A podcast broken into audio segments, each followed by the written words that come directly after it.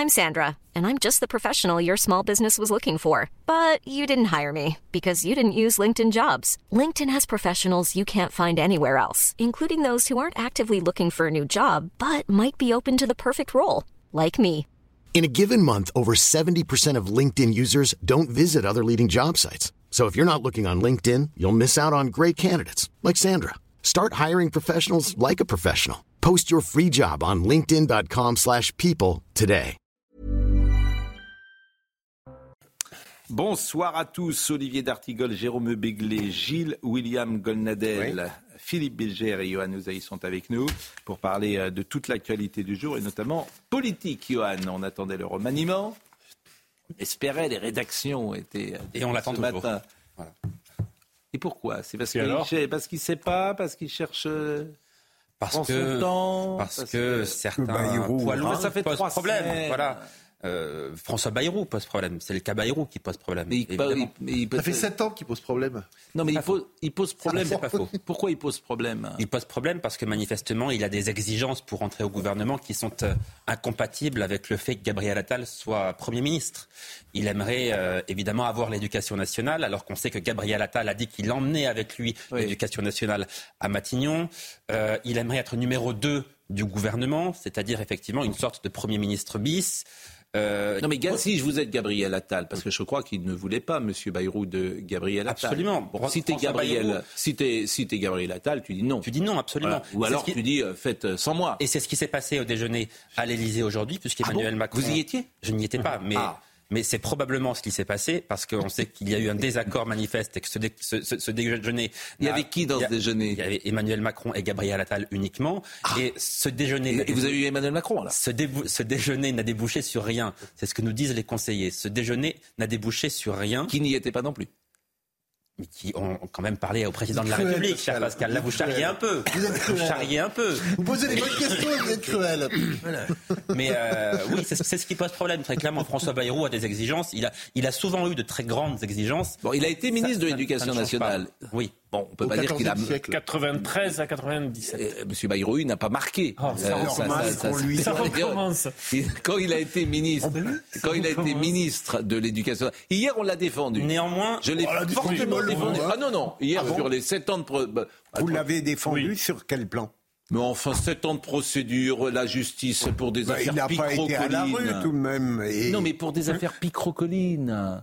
Mais non, pas pris. Non, Mais enfin. bah, ah bah, je de veux- savoir, pendant 7 ans, si un parlementaire, un assistant parlementaire a travaillé pour le MoDem ou pour le Parlement européen, c'est vraiment Mais- important pour la France. Mais c'est interdit. Oui, tout ça, simplement. Parce Comment vous faites la que- différence quand vous prenez un rendez-vous pour quelqu'un qui est à la fois député européen et président d'un parti politique Philippe. À quel moment vous travaillez pour l'un ou travaillez pour Non, l'autre d'accord, n'empêche que jusqu'à nouvel ordre, c'est interdit par la loi et d'ailleurs le tribunal en a tiré les conclusions. sept ans, c'est long. C'est long, C'est long. mais j'ai connu Dominati, Tibéri, ça durait 17, 18 ans. Hein. Alors Jacques Dominati, on est, on, là, on est dans les années 70. Ben non, mais avant que Paris d'affaires- soit. Jacques Dominati. Ah, euh, c'était pour ça que vous le défendiez. Je, Je croyais dis- que peut-être mais- vous aviez eu d'autres raisons. non, je trouve que c'est des affaires picrocolines et que la justice Mais vous le dites perd assez, son temps. assez fréquemment sur la justice. Alors je vais dire que c'est une affaire de corne-cul. C'est pareil. Exactement. Et la justice perd son temps sur des affaires comme ça pendant trop de temps. Si vous me permettez Mais- ce... Voilà. Mais- Pour revenir à François mais Alors, François mais Bayrou est revenez, allé- bon, mais euh, François Bayrou était très allant sur les questions de Oui mais, moralisation. oui, mais, oui, mais la, Oui. oui, mais la moralisation, il y a Non, des je- effets je pervers. C'est comme la haute autorité. Il y a plein Oui. d'effets pervers. Terminé. Bonne remarque quand même de Monsieur D'Artigol. Ah, ah, ah, Ah, allons-y. Marty, une croix, une pierre, que j'ai- fini euh, l'émission, ça y est. C'est pas arrivé depuis un Non, an mais, et demi Non, mais d'autant que vous êtes de Pau également. Oui. Ah bah, la solidarité Non, paloise. même ne ils s'aiment pas entre eux. Ah, ils s'aiment pas. Ah, Pas de ouais, Pau. vous nous avez- Olivier pourrait nous rappeler. Je pourrais rappeler d'autres solidarités euh, du côté de la bolle. Allons-. On s'est bien envoyé. Oh, Nouvelle bonne remarque de Monsieur. C'est-à-dire, Ça en fait deux.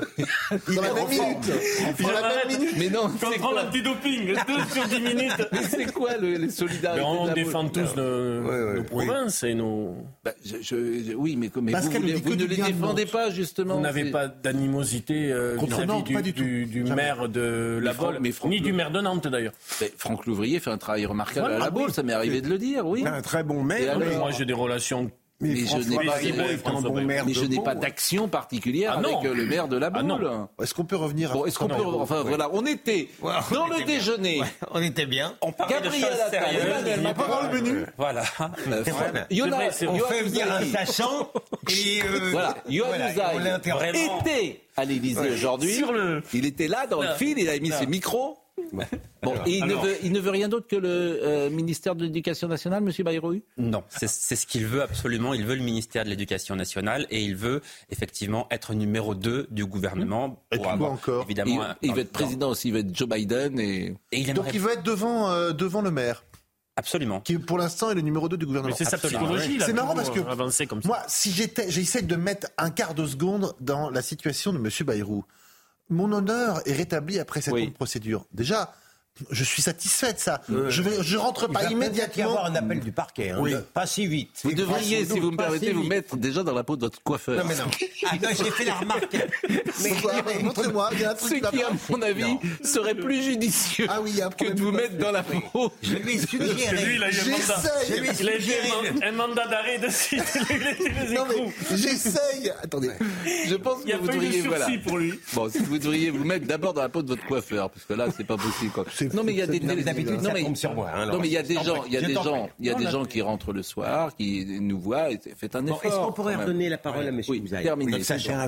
J'ai compris ce que vous vouliez dire. J'ai terminé en l'occurrence, Pascal. Bon, alors voyons un échange à l'Assemblée nationale entre Arthur Delaporte, député euh, PS, et euh, Amélie Oudéa Castera, parce que c'est vrai que c'est pas très délicat vis-à-vis de Madame euh, Oudéa Castera. En même temps, il fait acte, euh, il a fait un entretien d'embauche là depuis 48 Oui, heures. mais euh, quand on voit l'accueil qu'a eu Amélie Oudéa-Castera aujourd'hui à l'Assemblée nationale, on se dit qu'elle est quand même sur le départ. Ah, vous pensez? Ah oui, je pense. On me dit qu'elle s'accroche comme. euh, Elle s'accroche, bien sûr. comme Elle départ de tout, départ uniquement du Ah, ministère. ça, de- Je ne sais pas, mais en tout cas, pour la première fois, enfin, c'est extrêmement rare, elle n'a pas été applaudie par les députés de la majorité à l'issue de sa réponse lors des questions ouais. au gouvernement. C'est C'est rarissime. rude, c'est rude. C'est rarissime. On voit la solidarité qui existe euh, dans le groupe euh, de la majorité. Euh, Écoutez cet échange. Vous avez promis d'apporter la cause de l'école à Matignon. Mais de quelle école parlez-vous? Celle de l'école publique, gratuite, laïque et obligatoire? Ou celle de l'école payante, réservée à une caste et au beau quartier Aujourd'hui, comme jeudi dernier, des dizaines de milliers d'enseignants sont dans la rue et scandent en chœur. Amélie Oudéa Castera démission. Amélie Oudéa Castera démission. Monsieur le Premier ministre, écoutez-les pour une fois. Opposer l'école publique à l'école privée, c'est vraiment une guerre d'un autre âge.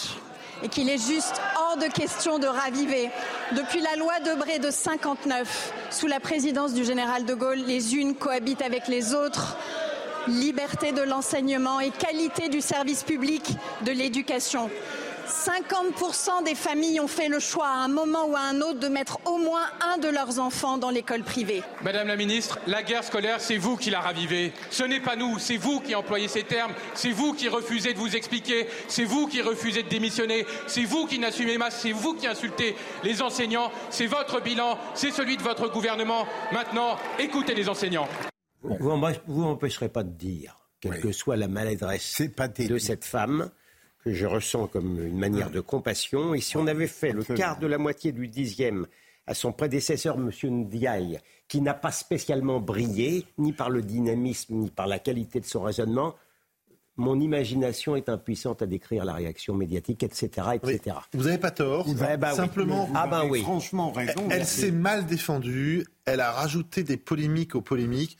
Moi, je suis prêt à parier qu'elle sera plus là euh, dans Ah ben, deux, c'est trois jours. Ah oui, non, mais parce euh, qu'elle c'est charrie pas- trop de, c'est pas très trop de comme suspicions.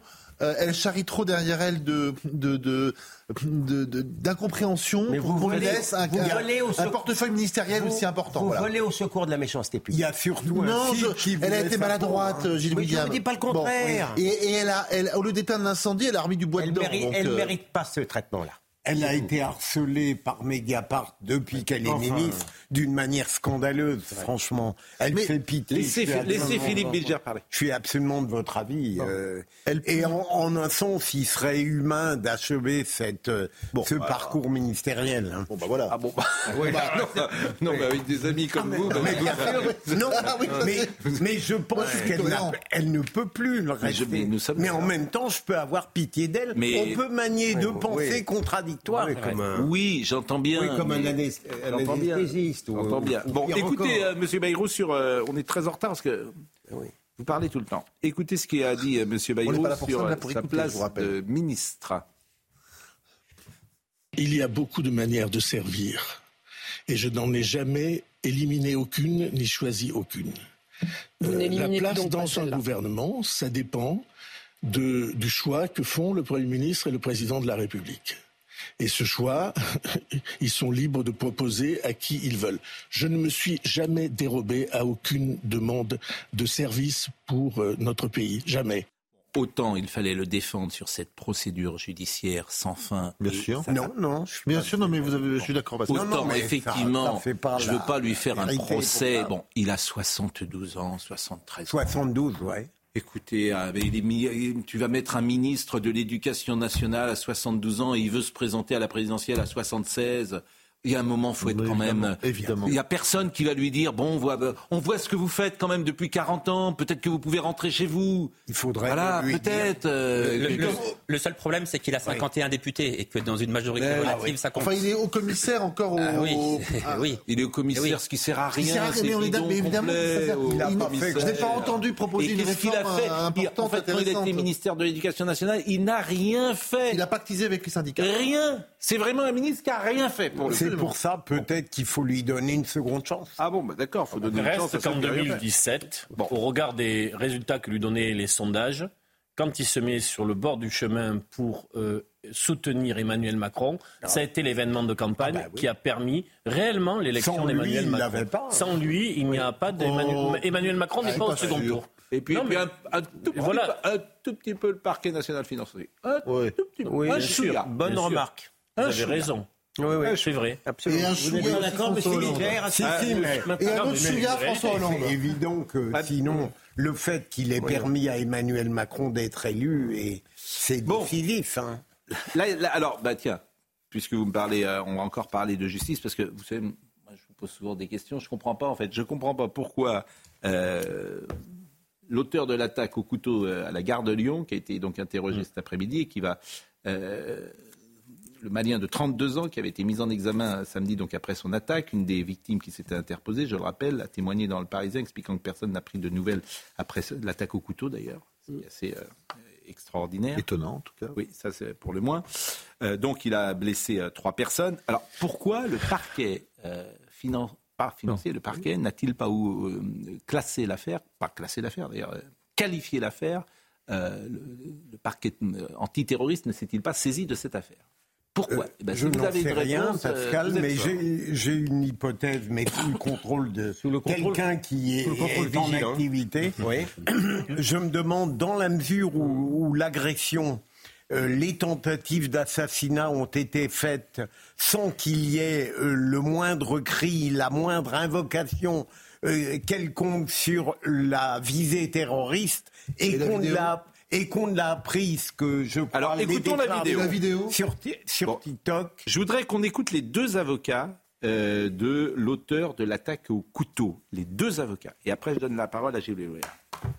Respectant le, secret professionnel et le secret de l'instruction, il a été euh, placé en détention. Simplement garder à l'esprit euh, qu'il ne s'agit certainement pas d'un dossier politique, mais d'un dossier judiciaire et un dossier euh, qui psychiatrique. Euh, donc l'enjeu de ce dossier-là sera principalement l'état de santé de notre client. Simplement pour vous dire qu'il y a déjà un arbitrage qui a été rendu par la justice dans ce dossier, c'est qu'il a été ouvert non pas au pôle antiterroriste mais au pôle général, euh, qui a donc pas lieu de refaire une lecture à ce stade du dossier qui serait autre que celle qui a été faite par la justice. Et, euh, et que du reste, il y a encore euh, dans ce dossier une victime qui est dans un état de santé critique, qu'il est donc euh, tôt pour euh, commenter euh, à outrance et que le temps est à la sérénité et, et à la justice.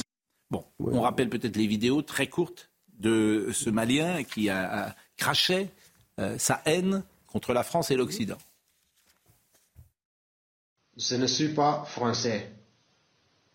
Je ne rêve pas d'être français. Je n'aime pas la France. Je déteste tous les Français. J'ai ma propre raison d'ignorer la France. Car c'est les Français qui m'ont privé mon droit de vivre. C'est les Français qui m'ont ôté ma dignité. C'est les Français qui ont volé mes biens. C'est les Français qui ont pillé de A à Z tout mon pays, tout mon continent. C'est les Français qui ont pris en otage mes grands-parents pour l'esclavage. Bon, comme dit l'avocat, il n'y a pas de motivation politique quand, quand vous entendez ça, n'a aucun- Enfin, sincèrement, je ne veux pas contredire cruellement mon, euh, mon confrère, mais euh, c'est pas parce que ça n'est pas au pôle terroriste que ça n'est pas terroriste. Euh, si on considère qu'un acte terroriste peut être individuel, j'ai du mal à comprendre dès l'instant où c'est ouvert, où maintenant l'instruction est ouverte. hein, euh, on n'est plus dans l'hypothèse là de la folie. Hein. Euh, premier jour médiatique, c'était un fou, c'était terminé, euh, fermez le banc. Là maintenant, euh, c'est fini, il est, il est, il est, il est poursuivi. Il est pourquoi, poursuivi. hein C'est parce pour- que la vidéo est ressortie. hein. Bien sûr, mais oui, oui. Et puis on l'a fait. bah, il est poursuivi. la vidéo n'était pas ressortie, je ne sais pas ce qu'on. Il est poursuivi dans le cadre d'une tentative d'homicide à caractère racial. Donc là, réellement, nous sommes dans le cadre de ce qu'on peut appeler un francocide. Il déteste les Français et il s'en prend à des Français. D'accord? Donc, euh, pardon, mais oui, effectivement, pour moi, dès l'instant où le mobile est racial et qu'il veut tuer, c'est du terrorisme individuel, certes, mais c'est du terrorisme dans le cadre d'une tentative de francocide. Mais que je sache, on peut changer la qualification Ah en bon, cours de route. Mais bien Bon, sûr. bah, attendons que l'enquête avance. Non, mais là, Et si on stade- découvre deux, trois, quatre vidéos comme celle-ci, il m'étonnerait que, même avec toute la mauvaise Non, volonté du monde, on ne puisse pas dire que hypothèse maintenant, la seule hypothèse, c'est comme mes confrères veulent, veulent jouer là-dessus, mais c'est de, de bonne guerre judiciaire, ils vont tenter, un peu comme dans l'affaire Traoré, etc., de, de dire qu'il n'est pas accessible à un châtiment pénal. La seule question, elle est là. J'ai l'impression... Donc fou pas fou Maintenant, j'arrête. J'arrête, j'ai vu votre signe de lassitude. De On n'a même plus besoin de se parler tous les deux, vous me regardez. Et puis voilà. La parole circule. Il y a quelque chose dont on n'a pas beaucoup parlé et qui, me semble-t-il, est quand même extrêmement important, c'est que le discours qu'il tient sur cette vidéo est précisément le discours de propagande que tiennent les Russes au Sahel. Euh, la haine anti-française, elle est instrumentalisée, elle est organisée par les Russes, par Vladimir Poutine, au Mali et dans l'ensemble du Sahel. Et ce que nous avons vécu à la gare de Lyon est peut-être la conséquence des tentatives de déstabilisation des Russes au Sahel. bon, Ça n'est pas les- quelque chose d'impossible. C'est pas la, pas la Russie ni Poutine qui ont inventé le racisme anti-français. Ah bah, au Sahel, ils- sévit. au- Sahel, ils l'encouragent Mais- très fortement, mais pardon. Je ne te Si. dis, je Ah ne oui. te dis pas qu'ils ne Ah, l'utilisent voilà. pas. Voilà, mais, mais quand mais même. je veux dire, on est loin. Il existe. Il existe, y compris Non, au sein de fait la 30 soci- ans qu'il existe, Il hein. existe, y compris malheureusement au sein de la société française, un racisme anti-français, un racisme anti-blanc. Voilà la réalité. Euh, Bertrand Cavalier qui nous écoute me dit retour de mes nombreuses missions en Afrique, ce que prononce ce Malien reflète ce que pensent de plus en plus d'Africains sous l'effet d'une propagande très efficace de la Russie, de notre délire de repentance et de culpabilité devant l'histoire. Et de la Russie. Voilà, mais, mais- Et de la Russie. Là où, Mais- vous avez raison, là où vous avez raison, Pascal, on n'aurait pas eu les vidéos. Et oui. On continuait sur l'invocation du déséquilibre. bien sûr. Mais Et c'est en fait quand les vidéos sont sorties qu'on l'a parce que la garde à vue avait été une interrompue. absolue dans les menaces. Non mais la garde à vue avait été interrompue. Ouais. C'est bien ça. La garde à vue a été interrompue. Il était Et il est retourné en garde à vue après. sous dans un hôpital. Bon. Et quand les vidéos sont ressorties, là effectivement, euh, le dossier a changé.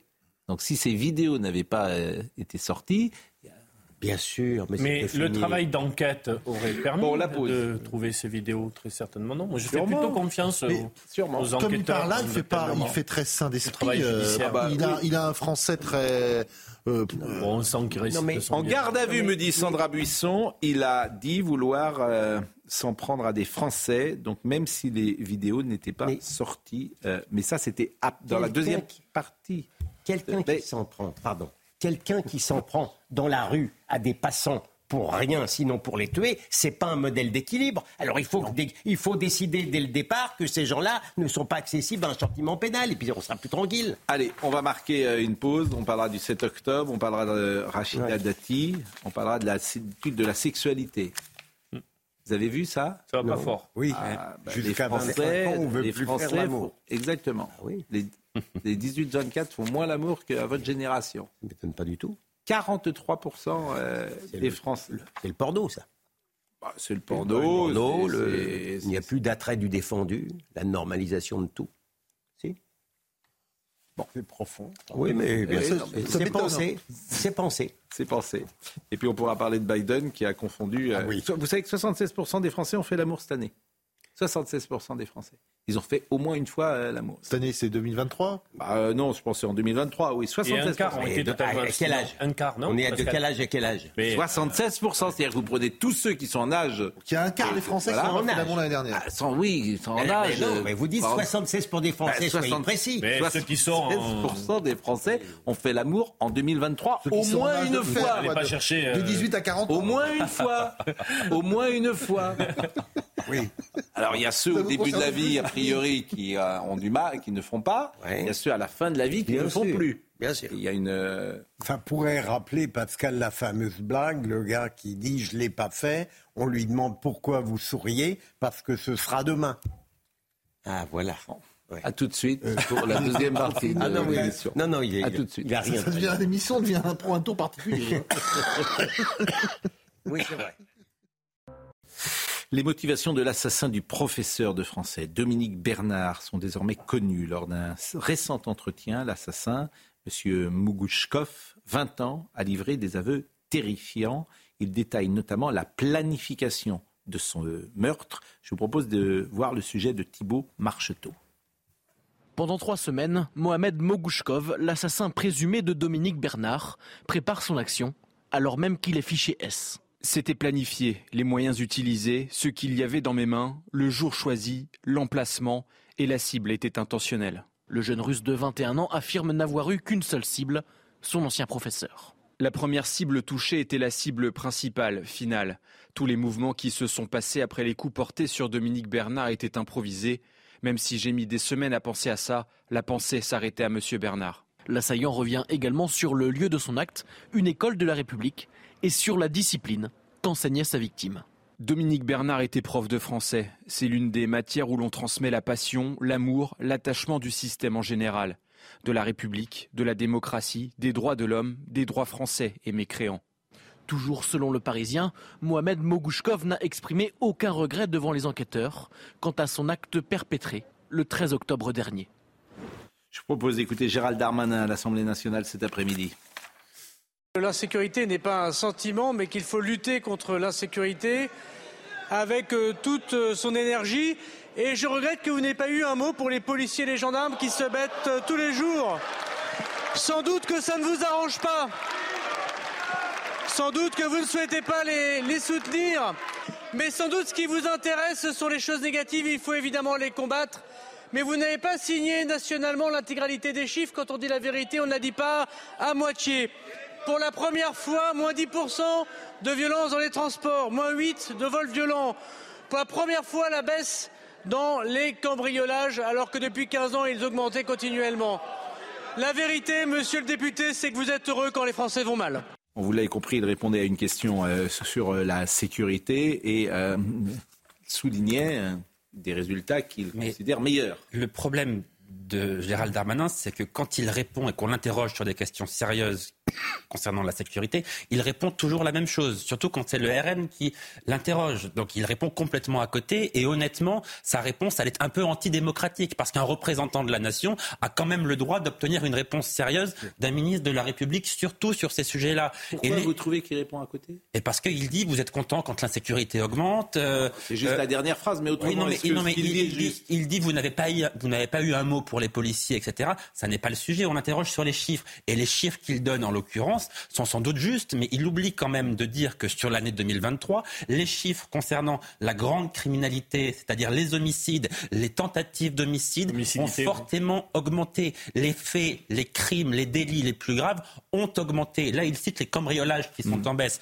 Un cambriolage, c'est grave, mais comparé à euh, un, homicide ou une tentative d'homicide... Les cambriolages sont en, baisse parfois dans euh, les locaux euh, personnels, chez les particuliers, mais sont en hausse parfois dans les entreprises il, ou dans il, les... il oublie de dire dans sa réponse que les dans les magasins et tentatives d'homicide, c'est-à-dire les crimes les plus graves, sont une nouvelle fois je en vous forte faire une augmentation. réponse paradoxale. Ça ne me choque pas qu'un ministre de l'Intérieur tente de défendre son bilan. Euh, quand on lui des Antidémocratique, je trouve que vous allez un peu Ouais. fort. euh. Franchement, non. en sortent Mais quand. Bah, l'opposition, le jeu. sincèrement, Bah, qui a raison, C'est de la politique, c'est de la politique. Quand l'opposition vous pose une question à l'Assemblée nationale, vous êtes un ministre, vous devez y En tout répondre. cas, en tout cas, euh, on faisait le lien avec euh, euh, ce qui s'était passé euh, et l'assassinat de Monsieur Bernard et les informations qu'on a évidemment appris et on fait un parallèle Ah ben, avec. euh, on a rarement entendu plus de lucidité dans l'explication du crime. Bien sûr. C'est, j'allais dire, euh, euh, ce tueur est assez remarquable. Maintenant, vous pouvez arrêter de grommeler et parler. Oui, alors, non, mais pour rebondir, pour rebondir sur ce que vous avez dit, on, on voit bien que le discours de l'assassin de M. Bernard est identique ou presque. Il s'entendrait très bien en prison avec celui, avec le, le terroriste, puisque c'est le mot que je consacre, de la gare de Lyon. C'est le même discours raciste, anti-français. La réalité, elle est là. Demain, c'est le 7 octobre, vous le savez. Et euh, demain, euh, non, demain, c'est le 7 février. Et vous voyez, mais demain, finalement, et c'est intéressant d'ailleurs le lapsus que j'ai fait, parce que je ne veux pas dire qu'on est, on est scotché au 7 octobre, bien sûr. Quatre mois, jour pour jour après. Exactement. Euh, vous connaissez euh, la volonté euh, des familles que euh, la France insoumise ne soit pas représentée demain. C'est une question d'ailleurs euh, qu'on a posée également. Les élus euh, de la France insoumise ont-ils leur place à la cérémonie d'hommage des victimes françaises du terrorisme? 75%. Il y a une forme d'indécence, disons-le, à ce que demain les députés soient présents. Et je vais vous relire ce que j'ai lu ce matin parce que j'ai trouvé ça assez intéressant. C'est le docteur Mouli qui m'a envoyé ce, ce message, qui intervient parfois d'ailleurs sur notre antenne et qui m'a dit euh, en 1955, Karajan a joué devant une salle vide au Carnegie Hall de New York, car les juifs new-yorkais avaient acheté toutes les places. Son passé nazi l'avait rattrapé. C'est une scène célèbre d'ailleurs dans un film de Lelouch, les uns et les autres. Les familles juives, victimes du 7 octobre, les juifs et les humanistes de tous bords, ne devraient pas assister à cet hommage souillé par la France insoumise et organiser un hommage parallèle dans un site symbolique. C'est vrai que ça pose un Qui avait joué devant une salle vide? Karian Ariane. C'est vrai que ça pose un problème. Euh, C'est-à-dire qu'il y a deux poids, deux mesures euh, dans ce pays. On vous imaginez si euh, le Rassemblement national avait simplement fait la racine carrée de ce qu'a fait la France insoumise depuis des semaines. Et demain, ces gens-là seront aux Invalides en rendant hommage à, à- à ceux. ben, non, mais je suis d'accord. À, à ceux, effectivement, euh, dont ils sont d'une certaine manière. ils ont été complices. Ils n'ont pas parlé d'organisation terroriste en parlant du Hamas. Et, et le gouvernement ne dit rien et M. Macron ne dit rien. Je vous assure, c'est un, vrai scandale ce qui se passe demain. Vous, vous trouvez, Pascal euh, Ah oui. Je veux dire. Ah oui, je trouve que c'est, je trouve que c'est, d'une indécence. J'ai scrupule, évidemment, à avoir un point Bien de sûr, vue ceux qui défendent, ceux qui défendent le Hamas se- seront demain euh, dans cet hommage-là. Euh, on, peut, on peut dire des horreurs politiques. Non mais attendez, est-ce qu'ils défendent le Hamas ou non? Euh, Ils ne se sont pas distanciés. C'est- Est-ce c'est ça qu'ils défendent le Hamas Est-ce qu'au sein de LFI, vous avez des... Enfin, en tout cas, ils trouvent que c'est un Philippe, mouvement. C'est un- c'est une organisation de résistance. Bah oui, mais- mais Donc c'est tous presque admirable, C'est des résistants, mais il y a même pas, en fait, il y a même pas de Mais discussion. tous les députés de LFI sont pas cinglés comme Est-ce Daniel Obono. Tous. Est-ce qu'ils sont- Alors, je retire c'est le mot que vous avez dit parce qu'il faut être euh, C'est très attention pour l'ARCOM, le mot cinglé, je le retire pour vous. Je dis simplement que tous les députés de la France insoumise pensent que le Hamas est une organisation résistante. Non, mais attendez.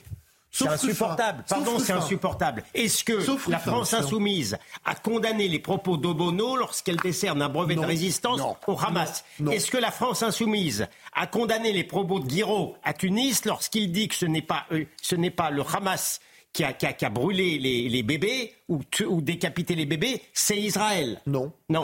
Euh, est-ce que non mais est-ce que la France insoumise a condamné les propos de M. Porte lorsqu'il dit que les que les athlètes israéliens ne doivent plus défiler aux Jeux Olympiques? Je veux dire, je n'ai pas assez d'une soirée pour dire les énormités. Moi, je n'irai pas demain. Moi, je n'irai pas demain au- à l'hommage parce qu'il y a, il y a ces gens-là. Vous voyez, je ne veux pas les côtoyer.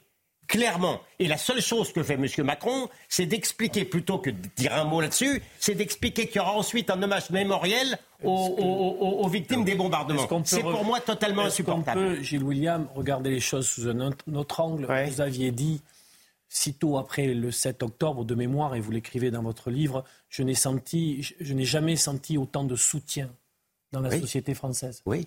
Donc, est-ce qu'on ne peut pas, demain, c'est une journée très forte, très importante. On n'a jamais vécu une période aussi longue où des victimes euh, françaises d'actes terroristes avaient été aussi invisibilisées. On n'avait pas avant, on avait les portraits, les noms, etc. C'est une journée très importante.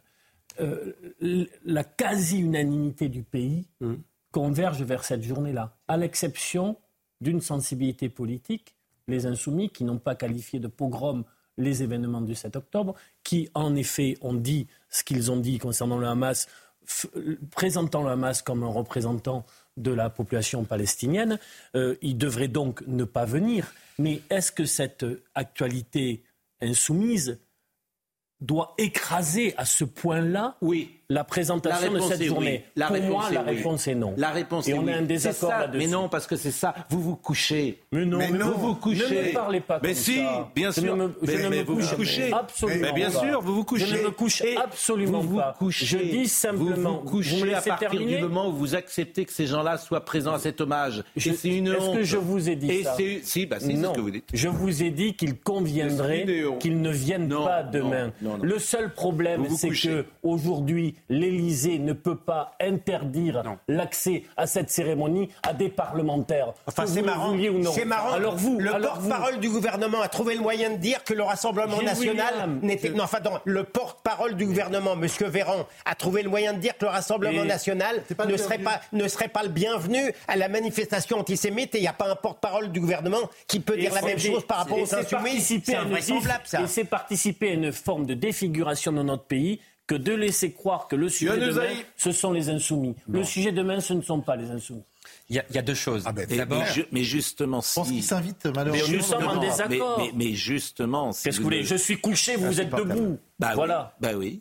Mais non, Bah oui, Pascal, pas dire autre chose. Bah non, c'est pas ridicule. C'est défendre une certaine idée de la République. Mais on n'est Pardonnez-moi Je la défends euh, tout autant que vous. On n'est Bah, pas. euh, en l'espèce, si. non, puisque vous, si. euh, vous- Je dis simplement qu'on devrait parler des victimes. Déf- Je dis simplement qu'on devrait parler de ce qui s'est passé mais- le 7 octobre. mais- je dis simplement qu'on devrait dire que la société on en française... parle matin, midi je dis simplement que la soir. société française a tenu face à ça. Ah, Elle vous a trouvez tenu. qu'elle a tenu Oui, elle a tenu. Mais vous êtes aveugle. Non, elle a tenu. Vous êtes Une aveugle. partie, une partie de la Vous êtes aveugle. Mais alors, c'est pire que que ça. Olivier, C'est pire que ça. Olivier, Si vous ne voyez Tu pas. dis, j'ai jamais senti autant de soutien Oui, je ne parlais pas de 43% d'une certaine population qui tient le Hamas comme un mouvement euh, terroriste, comme un Olivier. mouvement de résistance. Pardon, ça fait, ça fait Non, quand même. de toute Je préfère regarder, Oui, ce qu'il y a Oui, encore mais de, ça- de tu très positif dans notre pays. Tu as raison, mais ça n'est pas la totalité française. Non mais Olivier, on ne peut pas dire que la société française est tenue quand l'ensemble de nos compatriotes juifs ont eu peur pendant des semaines et des mois de sortir avec leur kippa, de faire savoir qu'ils étaient juifs, d'emmener leurs enfants dans des écoles confessionnelles.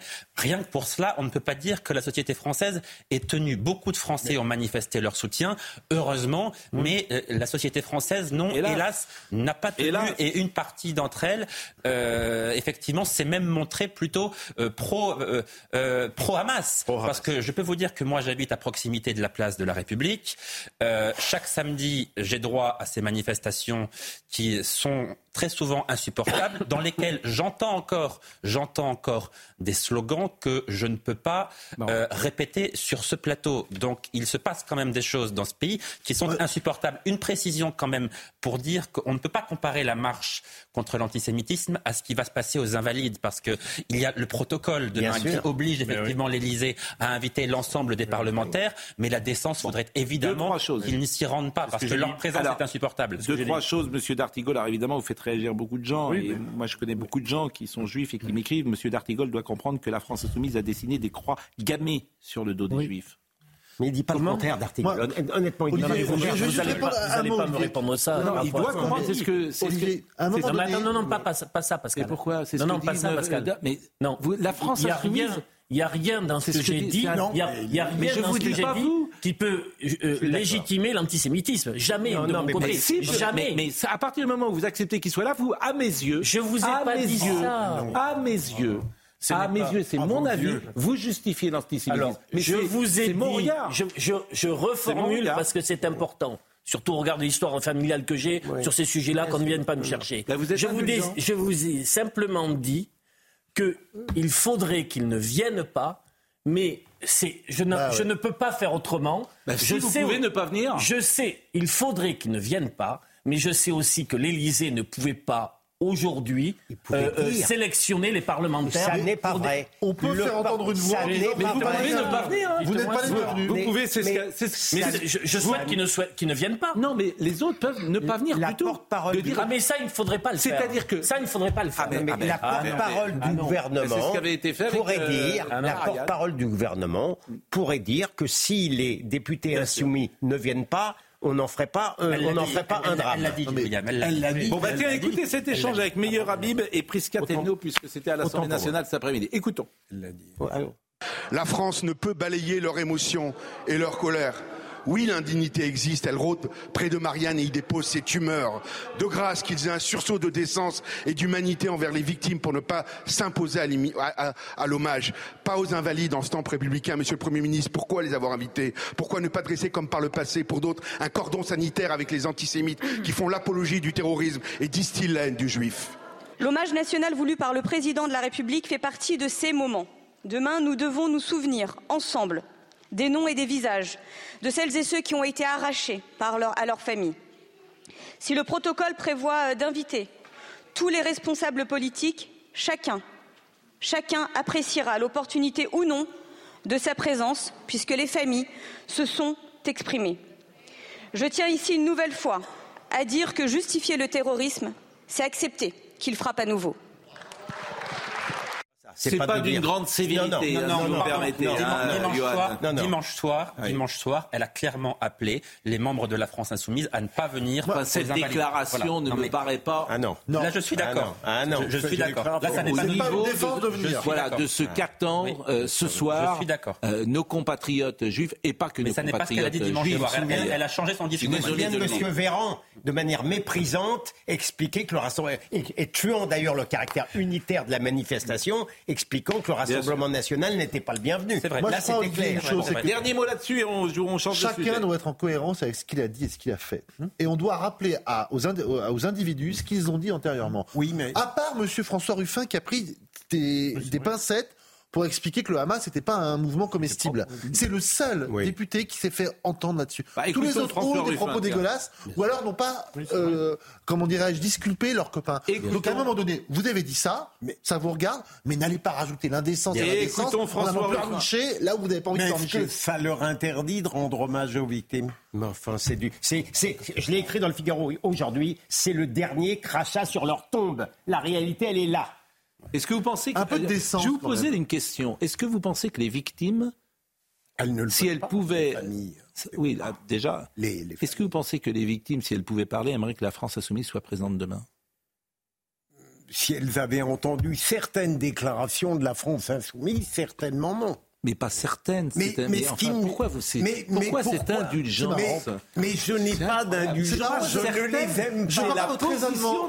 Raisonnement. Mais je ne les aime pas. Mais prenons par exemple un Manuel Bompard. Je peux être en opposition permanente avec ce Ah, qu'il dit, mais lorsqu'il y a un hommage national qui est rendu à des victimes, je suis persuadé que lui est sincèrement, comme nous tous, Non. affligé par... complètement faux. Manuel Bompard. Il n'en a rien montré. en. Manuel Écoutez Bompard Ruffin, écoutez, écoutons n'a pas pris la moindre distance par rapport à, à- à ces déclarations-là, pas la moindre. Écoutons François Ruffin. Je pense que ce sont des moments quand la nation pleure ses morts où l'on devrait pouvoir se rassembler sans polémique ni politique. Maintenant, j'entends autre chose. hein. J'entends que des parents qui pleurent leurs enfants ont tous les droits. Ben voilà. Voilà. Voilà. Bon, voilà ce qu'on pouvait dire sur ce sujet. C'est succinct comme argument, mais c'est pas idiot. Ah oui. Mais ça mérite d'être entendu. Les parents, Ouais. Ah, bien sûr. Mais bah, justement, bah, à Bien l'aune de ça, certains pourraient se dispenser. Quand quelqu'un vous dit, quand un parent vous dit vous n'êtes pas le bienvenu, Ah, mais je- euh, Rachida une- Dati. Un mot de Rachida Dati. Elle était l'invitée de Sonia Mabrouk ce matin. C'est intéressant ce qu'elle dit sur le service public, parce qu'il y a du sous-texte. Service public, Radio France euh, Ouais, on a compris. et France Télévisions. Ouais, Elle va nous dire toutes les sensibilités ne sont pas représentées. Vous en êtes un témoin. Ouais, ah bah oui. Vous venez d'écrire un livre qui est le livre le plus vendu en France. Vous êtes invité nulle part, principalement parce que vous êtes classé à droite. Alors que c'est un auditeur fidèle Non, de, France Inter. C'est pas que parce que je suis classé à droite. C'est pas, je suis invité sur toutes les télés privées pour parler de mon livre Mm. et à aucune public, pas seulement parce que je suis classé à droite. Alors- C'est parce que je suis assez sévère aussi dans mon livre sur la manière dont les radios de service public ont traité la question. Alors après, ils pourront dire oui, mais vous avez un espace sur CNews. Alors je leur dirais que non, c'est ce qu'ils diront. Mais Vous avez, on peut vous entendre sur Oui. CNews. Mais euh, votre- notre excellent confrère Christophe Barbier a un grand espace également sur BFM. Mais quand il sort un livre, il est invité partout. Bien sûr, c'est normal. Parce qu'il Oui, correspond une à plus au logiciel du service En plus, c'est vrai public. que Gilles William est un auditeur fidèle de France Inter. Alors, écoutons, que pour rien pour ça, écoutons, le respect de la clientèle tout de même. Écoutons ce qu'a dit Madame Dati sur le service public, parce que là, elle dit les choses. Ah. Ce service public a le soutien des Français.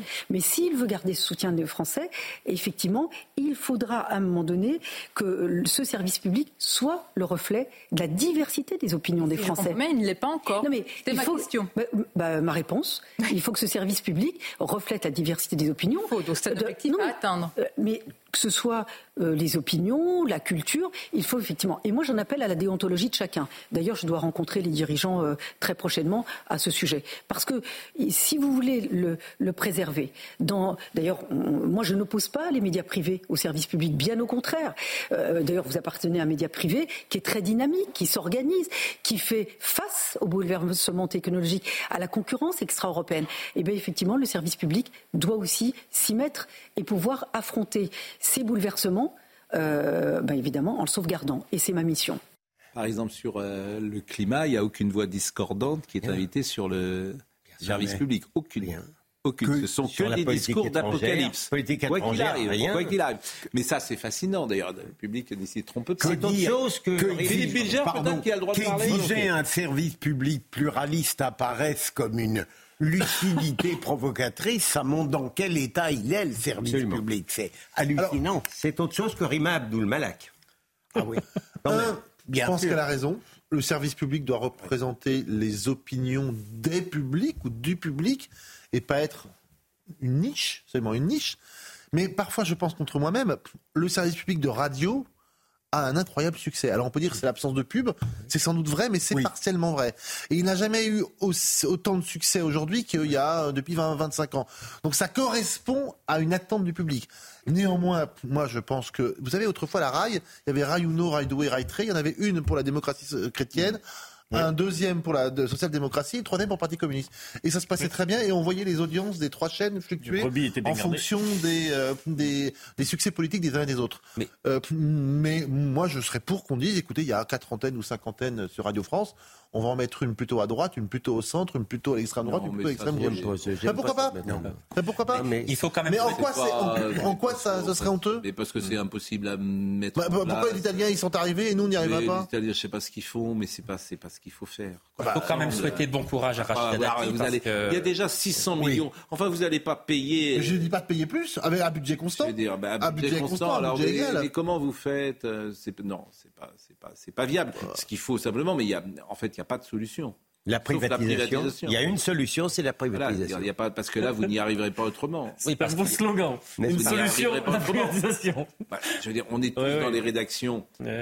Ça fait 40 ans. Pas 40 ans qu'on travaille, mais vous travaillez depuis combien de temps Bah, Vous connaissez 52, je toutes les rédactions, 25 vous connaissez tous les journalistes. Les journalistes ont toujours penché à gauche historiquement. Maintenant, ils pensent parfois très à gauche.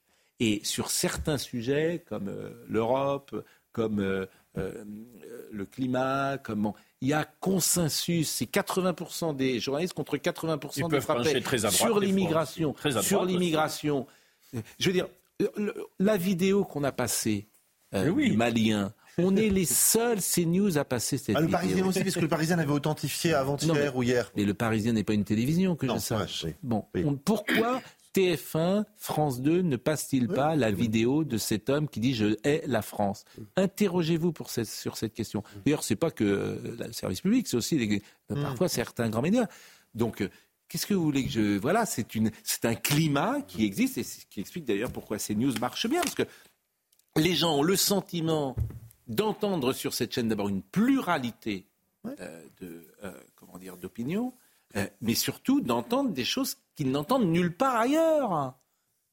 Surtout ça quand même. Et ça, l'exemple que je cite, c'est quand même sidérant. Si vous avez une explication à me donner, pourquoi cette vidéo n'est passée nulle part, vous le savez? Et le comble, c'est que s'ils ne la passent pas, euh, ils invoqueraient une déontologie euh, de haut niveau, noble. On ne veut pas exciter le peuple, on ne veut pas l'exacerber. C'est insupportable. Euh, c'est- c'est- en vérité, il se dit, c'est- cette, cette idéologie-là dit, ça va faire le jeu de l'extrême droite. Et c'est ce que, c'est ce nous avons dit hier matin. Je Voilà. parle de la Ouais. vidéo du Malien Bien qui, sûr. euh, qu'on On a, a vu tout à tout à l'heure. l'heure. Alors, sur le wokisme, écoutons une deuxième fois Rachida Dati, si vous le voulez bien. Moi, je suis pour la liberté de l'art, je suis pour la liberté de la création. Je suis pas pour la censure. Mais vous savez aussi, et euh, c'est aussi ce qui a euh, permis mon engagement politique, je suis très sensible, et c'est un combat, la lutte contre les discriminations.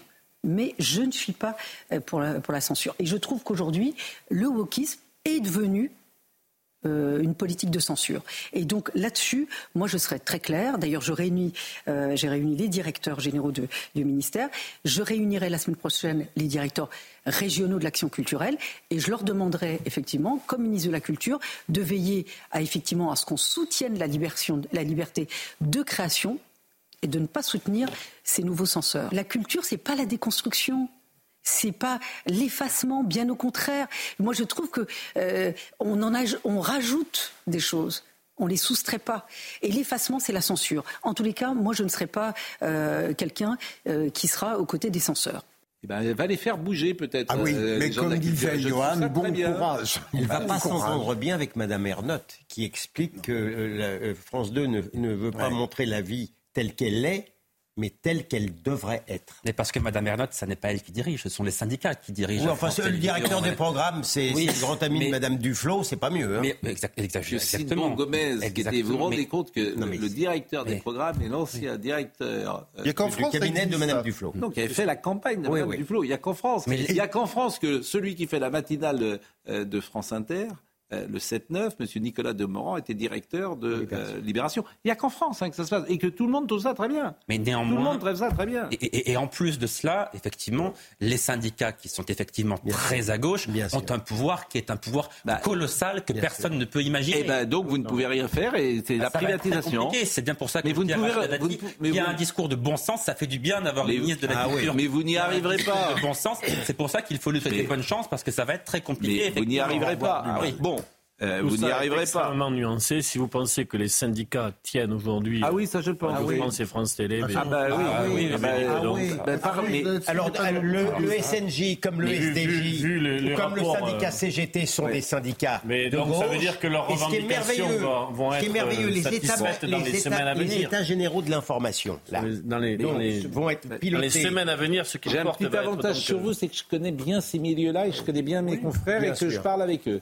Oui, Donc, mais je ne suis pas d'accord avec le paysage que vous dessinez, Mais oui, mais moi, qui, est de présenter, qui est de présenter Non, mais- presque un, un- monde journalistique monocolore. Mais- je connais aussi Euh, des, je connais aussi des journalistes qui ne sont pas de gauche. Est-ce que vous vous rendez Voilà. compte Et d'ailleurs, j'ai des discussions Ils sont très, courageux. très- Est-ce que vous- J'ai j'ai d'ailleurs des discussions très intéressantes avec eux. On discute. Bon, je vous répète, il se trouve, je connais ces milieux-là, Oui, oui. parler aux journalistes de France Télévisions qui sortent de France Télévisions ou de Radio France et qui sortent et qui ne sont pas forcément dans le moule et dans la norme et écoutez-les parler Oui. de ce qu'ils ont Mais vécu pendant 10 ans. Il y a quand même des C'est journalistes, il y a quand même des rédactions, il y a quand même du travail, il y a quand même un décryptage de l'actualité. Bon, Tout vous n'entendez pas ce que je vous tout dis. n'est pas jeté, c'est Si. simplement. Non, je vous Non, dis, je vous dis pas. d'abord que tout n'est pas jeté. Je vous dis que si vous n'entrez pas dans la doxa sur certains sujets Sûrement. comme l'immigration, le climat, euh, vous êtes dehors.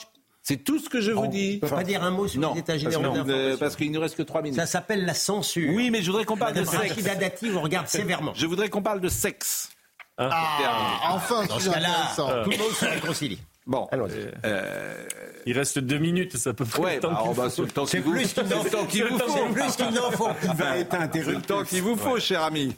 Bon, la, la sexualité des Français. Un quart des 18-24 ans initiés sexuellement n'ont eu aucun rapport sexuel au cours de l'année écoulée, soit cinq fois plus qu'en 2006. Vous avez compris. Un quart Oui. des 18-24 ans initiés sexuellement, vous avez compris, n'ont eu aucun rapport sexuel au cours de l'année écoulée, soit cinq fois de plus. 76% des Français ont fait l'amour cette année. Et effectivement, je vous propose euh, peut-être d'écouter. Elle était remarquable, vraiment, Marie-Estelle Dupont ce matin. Euh, comment Non, il voulait faire un tour de table. Non, moi, c'est pas moi, c'est toi, toi. si, vous- si on pouvait échapper à ça. Écoutez Marie-Estelle Dupont, qui est euh, psychologue clinicienne et qui explique la situation d'aujourd'hui. C'était remarquable ce qu'elle disait. L'époque, elle est paradoxale.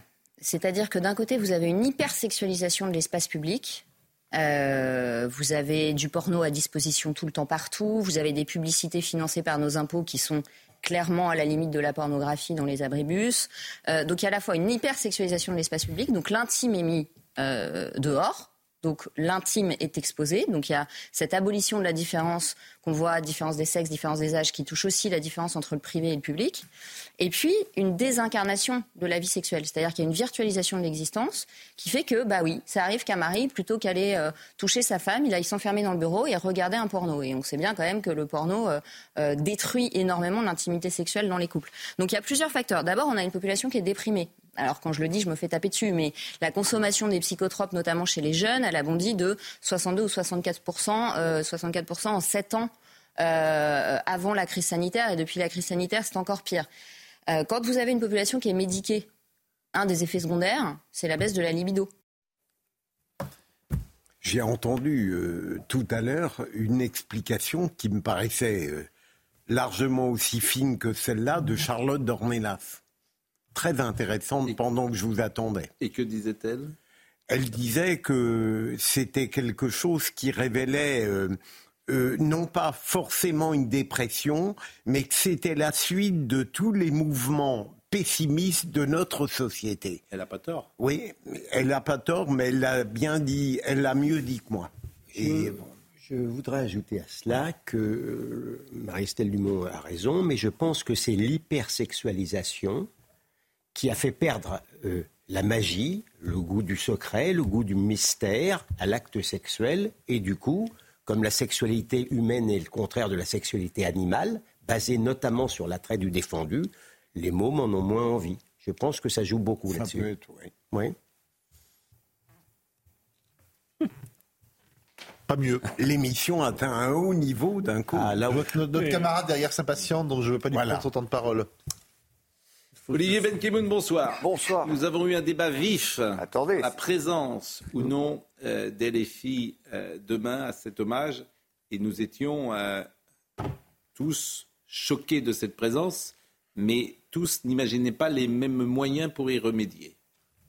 Ils seront là. euh, je pense que c'est le moment de, de dignité qui va, qui va compter. En tout cas, ce soir, c'est ce que demandent les, Leur les présence familles des victimes. ce moment de dignité, Ah, si vous me permettez. Bah, je- ils seront éloignés. Je ne sais pas dans quel, dans quel coin ils seront, ils seront mis. Ils seront pas, en tout cas, ils ne seront pas à l'image. J'ai l'impression que tout, tout sera fait pour qu'on on ne les voit pas. Voilà. Moi, j'ai l'impression. Mais je ne sais pas. Je peux, me- je peux me tromper.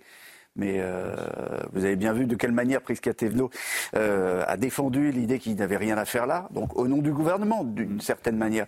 Donc je pense que dans la scénographie, demain, je ne sais pas, mais je me dis qu'on fera tout pour euh, qu'il ne soit pas plein, plein cadre. Voilà. Bah merci, j'imagine que c'est de cela dont vous allez aussi parler ce soir.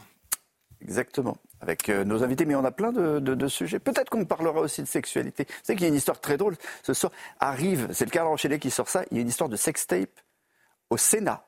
Au Sénat. Imaginez, imaginez ce que ça. Le jour où on dit les jeunes ne, ne font plus l'amour, paf J'entends bien, mais qui est concerné par Bah, je peux, euh, je, je vais pas vous le, je vais pas vous le dire. Bah, pourquoi? Parce que c'est des sénateurs, j'imagine. C'est un sénateur ou c'est des- C'est un sénateur qui a été retrouvé visiblement les, les, les- mais avec chantage, avec chantage à la clé.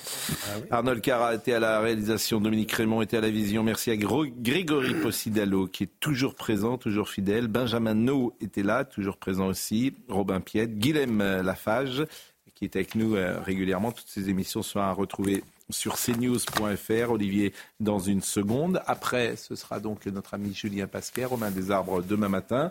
Et moi, je vous donne rendez-vous sur Europe 1 également. Sur Europe 1, on est à 9h, entre 9h et 10h et 9h30, en codiffusion, après la matinale de Pavlenko. Ça marche, Ça marche bien, non, parce que vous ne le dites pas. Ça marche bien, on l'espère. Et puis sur CNews tous les jours. Passez une excellente soirée.